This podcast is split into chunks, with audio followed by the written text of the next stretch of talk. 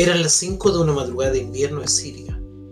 Junto al andén de Alepo estaba detenido el tren que las guías de ferrocarriles designan con el nombre de Taurus Express. Estaba formado por un coche con cocina-comedor, un coche cama y dos coches corrientes.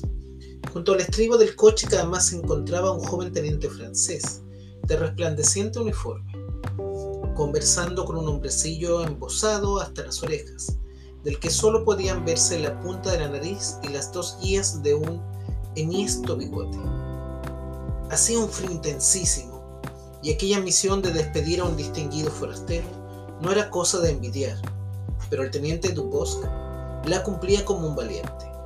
No cesaban de salir de sus labios frases corteses en el más pulido francés, y no es que estuviese completamente al corriente los motivos del viaje de aquel personaje, había habido rumores, naturalmente, como siempre los hay en tales casos. El rumor del general, de su general, había ido empeorando. Y luego había llegado aquel belga, procedente de Inglaterra, al parecer. Durante una semana reinó una extraña actividad y luego sucedieron ciertas cosas. Un distinguido oficial se había suicidado, otro había dimitido, rostros ensombrecidos habían perdido repentinamente su expresión de ansiedad. Ciertas precauciones militares habían cesado y el general, el general del propio teniente Dubosc, había parecido de pronto 10 años más joven. Dubosc se había enterado de parte de una conversación entre su jefe y el forastero. Nos ha salvado usted, monsieur, dijo el general, emocionado, temblándole al hablar el bigote blanco. Ha salvado usted el honor del ejército francés. Ha evitado usted mucho derramamiento de sangre. ¿Cómo agradecerle el haber accedido a mi petición? ¿El haber venido desde tan lejos?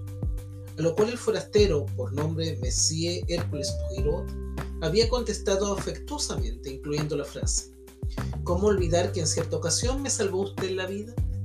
Y entonces el general había replicado rechazando todo mérito por aquel pasado servicio. Y tras mencionar nuevamente a Francia y Bélgica y el honor y la gloria de tales países, se habían abrazado calurosamente, dando por terminada la conversación. En cuanto a lo ocurrido, el teniente Dubosc estaba todavía a oscuras, pero le habían comisionado para despedir a Monsieur Poirot al pie del Taurus Express y allí estaba cumpliéndolo con todo el celo y ardor propios de un joven oficial que tiene una prometedora carrera en perspectiva. Hoy es domingo, dijo el teniente. Mañana, lunes, por la tarde, estará usted en Estambul. No era la primera vez que había hecho esta observación. Las conversaciones en el andén antes de la partida de un convoy se inclinan siempre a la repetición. Así es, convino Messi Poirot ¿Piensa usted permanecer allí algunos días? Más huir. Estambul es una ciudad que nunca he visitado. Sería una lástima pasar por ella. Comenzar. Monsieur Poirot chasqueó los dedos despectivamente. Nada me apremia. Permaneceré allí como turista unos cuantos días. Santa Sofía es muy hermosa, dijo el teniente Dubosc, que nunca la había visto. Una ráfaga de viento frío recorrió el andén. Ambos hombres se estremecieron. El teniente Dubosc se las arregló para echar una subrepticia mirada a su reloj. Las 5 menos 5. Solamente 5 minutos más. Al notar que el otro hombre se había dado cuenta de su subrepticia mirada, se apresuró a reanudar la conversación. En esta época del año viaja muy poca gente, dijo, mirando las ventanillas del coche cama detenido a su lado. Así es, convino Messi Esperemos que la nieve no se te ponga en el camino del Taurus. ¿Sucede eso? Ha ocurrido, sí, no este año, sin embargo. Esperémoslo entonces, dijo Messi Poirot. Los informes meteorológicos de Europa son malos. Muy malos. En los Balcanes hay mucha nieve. En Alemania también, según tengo entendido. Eh, bien, dijo el teniente Dubosc, apresuradamente al ver que estaba a punto de producirse otra pausa. Mañana por la tarde, a las 7.40, estará usted en Constantinopla. Sí, dijo Messi Poirot, y añadió distraído. He oído decir que Santa Sofía es muy bella, magnífica, según creo. Por encima de sus cabezas se corrió la cortinilla de uno de los departamentos del coche cama y se asomó una joven al cristal. Mary de Benham había dormido muy poco desde que salió de Bagdad el jueves anterior. Ni en el tren de Kirkuk, ni en el rest house de Mosul, ni en la última noche de su viaje había dormido tranquilamente. Ahora, cansada de estar despierta en la cálida atmósfera de su departamento, excesivamente caldeado, se había levantado para curiosear. Aquello debía ser Alepo. Nada para ver, naturalmente. Solo un largo andén, pobremente iluminado. Bajo la ventanilla hablaban dos hombres en francés. Uno era un oficial del ejército, el otro un hombrecillo con enormes bigotes. La joven sonrió ligeramente. Nunca había visto a nadie tan abrigado. Debía hacer mucho frío allí, fuera. Por eso calentaban el tren tan terriblemente. La joven trató de bajar la ventanilla, pero no pudo. El encargado del coche cama se aproximó a los dos hombres. El tren estaba a punto de arrancar, dijo. Monsieur haría bien en subir. El hombrecillo se quitó el sombrero. Qué cabeza tan ovalada tenía. A pesar de sus preocupaciones, Mary Debenham sonrió. Un hombrecillo de ridículo aspecto. Uno de esos hombres insignificantes que nadie toma en serio. El teniente Dubos empezó a despedirse.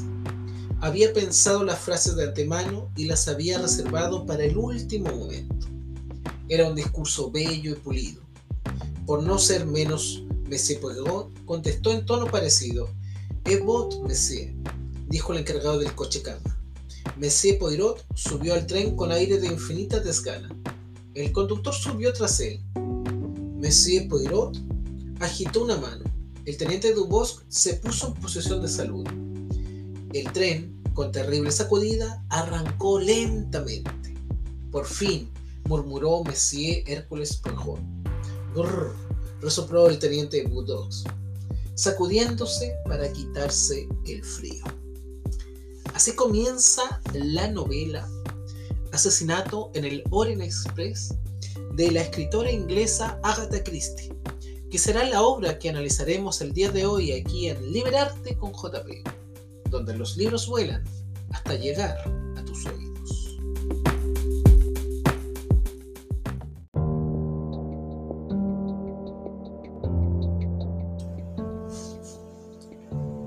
Agatha Christie nació en Torquay, Reino Unido, en el año 1891.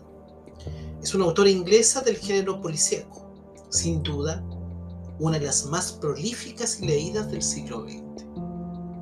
Hija de un próspero rentista de Nueva York, que murió cuando ella tenía 11 años de edad, recibió educación privada hasta la adolescencia y después estudió canto en París.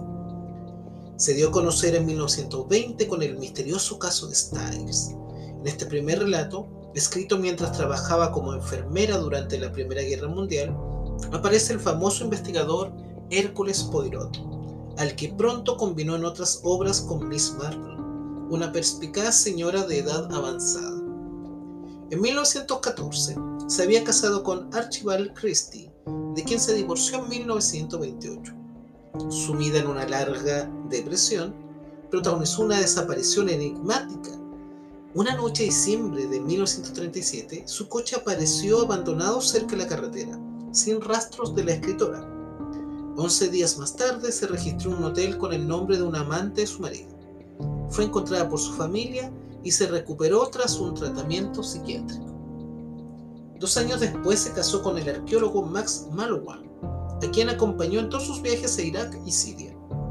Llegó a pasar largas temporadas en estos países. Esas estancias inspiraron varios de sus centenares de novelas posteriores, como Asesinato en la Mesopotamia del año 1930, Muerte en el Nilo, 1936, y Cita con la Muerte, 1938. La estructura de la trama sus narraciones, basada en la tradición del enigma por descubrir, es siempre similar, y su desarrollo está en función de la observación psicológica. Algunas de sus novelas fueron adaptadas al teatro por la propia autora y diversas de ellas han sido llevadas al cine. Entre sus títulos más populares se encuentran Asesinato en el Orient Express, Muerte en el Nilo y Diez Negritos.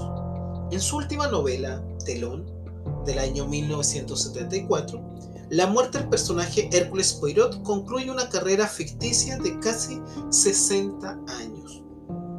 Quizás su mejor obra es una de las primeras, El asesinato de Roger Ackroyd, en la que la autora se sirvió del relato en primera persona para ocultar y al mismo tiempo revelar la identidad del asesino. En el asesinato de Roger Ackroyd, el médico rural Shepard no solo representa el papel de ayudante del detective belga Hércules Poirot, sino que nota también los acontecimientos originados por un asesinato por envenenamiento, ocurrido con anterioridad, un suicidio y el crimen mencionado en el título proyecta publicar cierto día su informe como uno de los pocos casos no resueltos por el famoso Poirot y mantiene tan refinadamente encubiertos los datos relativos a su propio papel que al final permite que el propio Poirot vea sus anotaciones. Lo que según sus propias manifestaciones seducía a Agatha Christie de esta constelación era la necesidad de formular determinados pasajes del informe de una manera tan que al final cuando Poirot reúne las piezas sueltas del rompecabezas, el consternado lector tiene que confesar que erróneamente no incluyó al farsante Shepard en sus consideraciones. Agatha Christie ha tenido miradores y detractores entre escritores y críticos. Se le acusa de conservadurismo y de exaltación patriótica de la superioridad británica pero se reconoce también su habilidad para la recreación de ambientes rurales y urbanos de la primera mitad del siglo XX de la isla inglesa, su oído para el diálogo, la verosimilitud de las motivaciones psicológicas de sus asesinos e incluso su radical escepticismo respecto a la naturaleza humana. Cualquiera puede ser el asesino, hasta la más apacible dama de un cuidado jardín de rosas de Kent. Agatha Christie fue también autora teatral de éxito, con obras como La ratonera o Testigo de Caro. La primera, estrenada en 1952, se representó en Londres ininterrumpidamente durante más de 25 años. Agatha Christie muere el año 1976 en la localidad de Wallingford.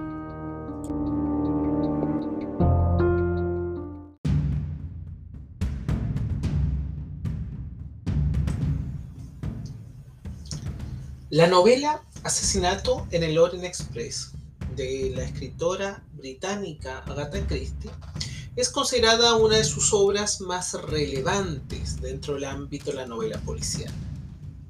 Una obra en donde vemos la presencia del detective Hércules Poirot, este detective bajo de nacionalidad belga que por diversas circunstancias toma el tren que va desde los Balcanes rumbo a lo que debería ser su destino en Constantinopla. Sin embargo, entre medio de los parajes de la nieve y del crudo invierno que atraviesan los Balcanes, que en aquella época era Yugoslavia, un país que actualmente ya no existe, aparece el misterio cuando un asesinato ocurre al interior del tren. La vida de un marchante de arte fue brutalmente terminada. Pero, ¿quién es el asesino? Hay que pensar en quiénes están en el tren. Hay una gran variedad de personas de personas de alto rango, de distintas edades y de distintas nacionalidades. Agatha Christie se acostumbra o acostumbra al lector a mantener el mismo ritmo a lo largo de sus diversas obras. Poirot estuvo cerca de 60 años dando vuelta, resolviendo casos. Y la lógica siempre era la misma que es la lógica de una novela policial tradicional, muy similar a lo que hacía Sir Arthur Conan Doyle con su personaje Sherlock Holmes. ¿En qué consiste? Consiste en que en primera instancia debe ocurrir el crimen para que haya una investigación. En segunda instancia, por una casualidad o una causalidad, como quieran mencionar, debe estar presente o debe estar muy cerca del lugar del hecho, el detective, el investigador o la investigadora, ¿quién va a dedicarse a presenciar esta obra? En este caso, Poirot, Monsieur Poirot, estaba justamente dentro de unos vagones de este convoy. Una tercera clave es señalar de que Agatha Christie comienza a entregar pistas con una primera finalidad de justamente generar al lector el lapsus o el inicio de una búsqueda que lo lleve y lo motive a tratar de conseguir cuál será la resolución del caso. En otras palabras, invita al lector a que se transforme en un detective y que también sea capaz él o ella de poder resolver la situación, descartando a personajes, trayendo a otro a medida que va leyendo y a medida que va sacando sus propias interpretaciones. Poirot acompaña ese proceso. Es un proceso en donde Poirot se centra en los elementos psicológicos de los personajes, donde nada es lo que aparenta ser. ¿Somos inocentes entonces? ¿Somos culpables? Caras vemos, corazones no sabemos, dice un refrán por ahí. Y parece ser que esa es una de las lógicas presente en la obra de Agatha Christie en donde a través de esta resolución va desenvolviéndose la novela. Es una novela que busca entender que hay un motivo y esto me lleva al cuarto elemento propio de la novela policial. Generalmente cuando hay un crimen hay un motivo. La víctima es asesinada no por el azar, no porque se cruzó en el camino, generalmente es porque hay algo que gatilló de que esa persona debía morir. Pero cuánta sería la sorpresa cuando descubrimos que acá no es solamente una persona, sino que son varios y varias las que tienen los motivos suficientemente fuertes y válidos para poder señalar de que son posibles candidatos o culpables a haber cometido el asesinato de este mercante de arte. Por sobre todo, a lo que Poirot le llama poderosamente la atención es una extraña mujer que vio de espaldas en el pasillo vestida con un kimono rojo. Algo muy normal, independiente de las distintas nacionalidades que pueden estar presentes en un tren internacional. Sin embargo, aquel dato añadido al hecho de la muerte que ocurrió en dicho vagón, le trae la sospecha de tratar de descubrir si realmente es una mujer o no y por qué se está utilizando ese kimono o si es una distracción. Además, se agregan los datos de un hombre que interrumpió en el camarote de Miss Hubbard, por qué lo hizo, y por sobre todo entender un poquito la vida de este muerto. ¿Quién era? ¿Y por qué motivo debía morir? Agatha Christie entonces, a través de sus páginas, introduce al lector en esta concepción de que no todo lo que brilla es oro y de que no todas las personas muestran su verdadero rostro en una primera impresión.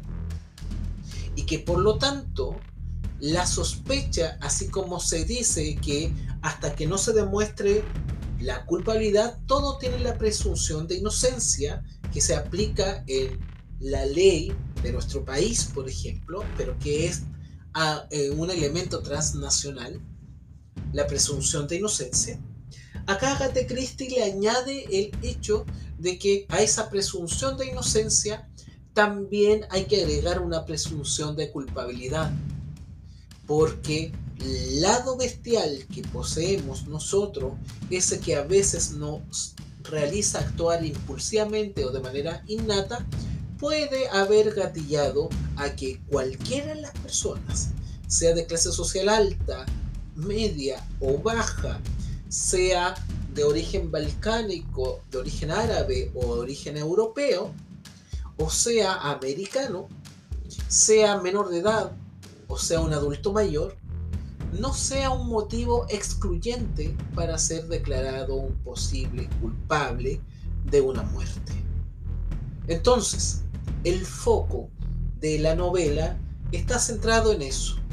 Descubrir el asesinato a través de entender de que la inocencia no existe y que la culpabilidad puede deberse a que hayan motivos o hayan elementos que hayan generado o gatillado de que uno o varios hayan actuado en pos de ese asesinato.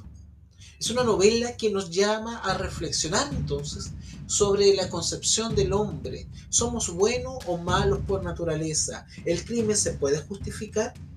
¿El asesinato se puede permitir? Sabemos que a nivel de sociedad eso es imposible. Eso está penado por la ley y no se puede hacer un tributo en pos de la criminología. Sin embargo, Agatha Christie intenta introducirnos en esa opinión de que es posible ver más allá de los motivos iniciales para tratar de entender que ni la víctima ni el victimario son inocentes y que sus comportamientos generan a veces malas consecuencias que pueden terminar en trágicos eventos como es la muerte.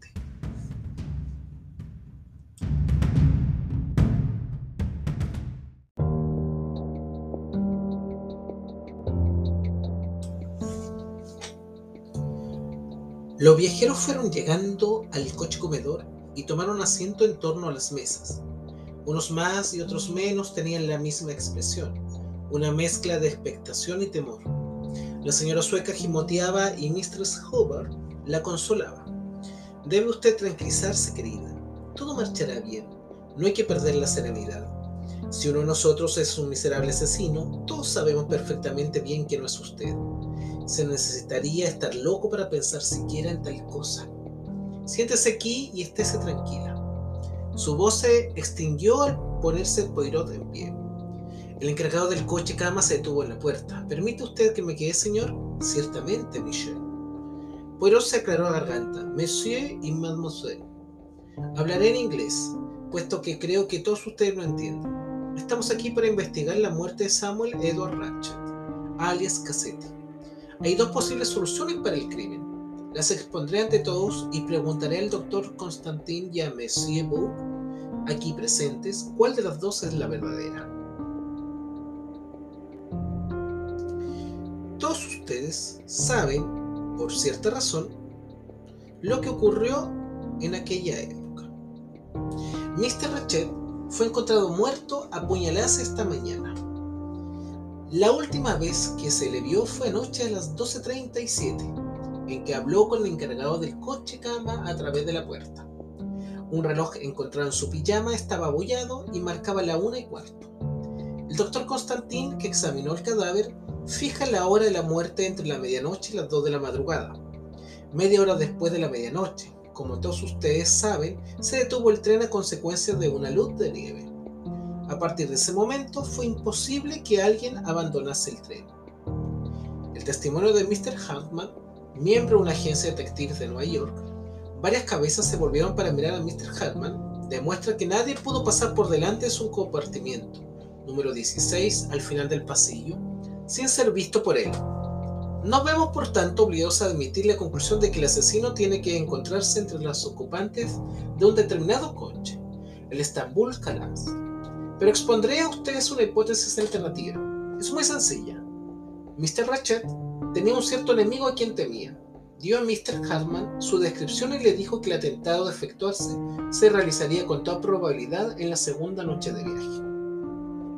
Pero tengan en cuenta, señoras y caballeros, que Mr. Ratchet sabía bastante más de lo que dijo. El enemigo, como Mr. Ratchet esperaba, subió al tren en Belgrado o posiblemente en Vinkovci por la puerta que dejaron abierta el coronel Not y Mr. McQueen cuando bajaron al andén.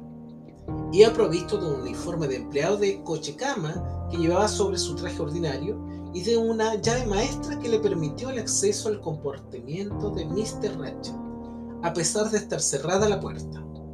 Mr. Ratchet estaba bajo la influencia de un somnífero. Aquel hombre apuñaló a su víctima con gran ferocidad y abandonó la cabina por la puerta de comunicación con el compartimiento de Mistress Hubbard. Así fue, dijo Mr. Hubbard, con energéticos movimientos de cabeza. Al pasar, continuó diciendo Poirot, arrojó la daga en la esponjera de Mr. Hubbard. Sin darse cuenta, perdió un botón de su chaqueta. Después salió al pasillo, metió apresuradamente el uniforme en una maleta que encontró en un compartimiento momentáneamente desocupado, y unos instantes más tarde, vestido con sus ropas ordinarias, abandonó el tren poco antes de ponerse en marcha. Para bajar, utilizó el mismo camino que antes, la puerta próxima al coche comedor. Todo el mundo ahogó un suspiro. ¿Qué hay de aquí al reloj? preguntó Mr. Harman. Ahí va la explicación. Mr. Ratchet omitió retrasar el reloj una hora, como debió haberlo hecho en Saribroad. Su reloj marcaba todavía la hora de Europa Oriental, que está una hora adelantada con respecto a la Europa Central. Eran las dos y cuarto cuando Mr. Ratchet fue apuñalado, no la una y cuarto. Pero esa explicación es absurda, exclamó Monsieur Book. ¿Qué nos dice de la voz que habló desde la cabina a la 1 y 23 minutos? ¿Fue la voz de Ratchet o la de su, asesino? No necesariamente. Pudo ser una tercera persona. Alguien que entró a hablar con Ratchet y lo encontró muerto. Tocó entonces el timbre para que acudiese el encargado, pero después tuvo miedo de que se le acusase del crimen y habló fingiendo que era Ratchet. Eso es posible, admitió Monsieur Book de mala gana. Poirot miró a Mr. Hubbard ¿Qué iba usted a decir, madame? Pues no lo sé exactamente. ¿Cree usted que yo también olvidé retrasar mi reloj? No, madame.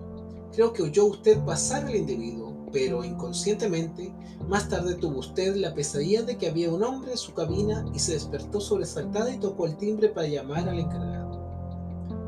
La princesa Dragomirov miraba a Poirot con un gesto de ironía. ¿Cómo explica usted la declaración de mi doncella, señor? preguntó. Muy sencillamente, madame. Su doncella reconoció como propiedad de usted el pañuelo que le enseñé, y aunque un poco torpemente, trató de culparla. Luego tropezó con el asesino, pero más temprano, cuando el tren estaba en la estación de Vinkovy, y fingió haberle visto una hora más tarde, con la vaga idea de proporcionarle a usted una coartada prueba de bombas. La princesa inclinó la cabeza. ¿Ha pensado usted en todo, señor? Le admiro. Reinó el silencio, de pronto un puñetazo que el doctor Constantín descargó sobre la mesa sobresaltó a todos.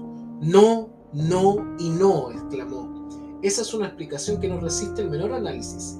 El crimen no fue cometido así y Messie Poirot tiene que saberlo perfectamente. Poirot le lanzó una significativa mirada. Creo, dijo, que tendré que darle mi segunda solución, pero no abandone esta demasiado bruscamente quizás esté de acuerdo con ella un poco más tarde.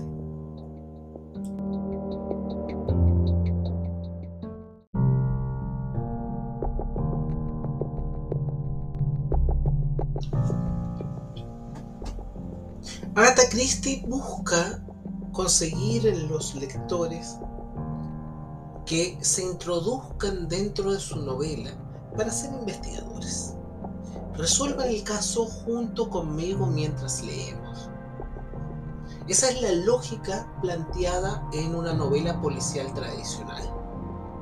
Las pistas se van elucubrando a lo largo de las páginas y será misión del lector resolver los misterios uniendo como si fuera un rompecabezas, un puzzle, todas las piezas hasta encontrar la solución a los casos que a veces sus resultados son más bien inverosímiles que un resultado normal. Sea como sea, en el asesinato en el Orient Express encontramos esta incertidumbre ante quién es culpable o quién es inocente. Tanto víctima como victimarios son todos miembros de una misma constelación de seres humanos dedicados a establecer pasiones como un estilo de vida. Y desde esa perspectiva, la inocencia y la culpabilidad son umbrales limitantes que parece que no encuentran una salida o una solución plausible. ¿Sucederá eso en la realidad? Vemos caras, corazones no sabemos. ¿Cuántas personas que creemos conocer actúan de manera distinta? Entonces, ¿somos inocentes? Esa es una de las preguntas que nos invita a reflexionar esta maravillosa novela policial de la autora británica Agatha Christie. Y con esto finalizamos un nuevo capítulo de nuestro querido podcast Liberarte con JP. Nos esperamos pronto en un siguiente episodio. Desde ya, muchas gracias por su proyección desde los diversos rincones de acá de Chile hasta los países más alejados en África, en Asia, en Europa, en América y en Oceanía. Gracias por su fidelidad y nos vemos pronto en una siguiente oportunidad acá, donde los libros vuelan hasta llegar a tus oídos.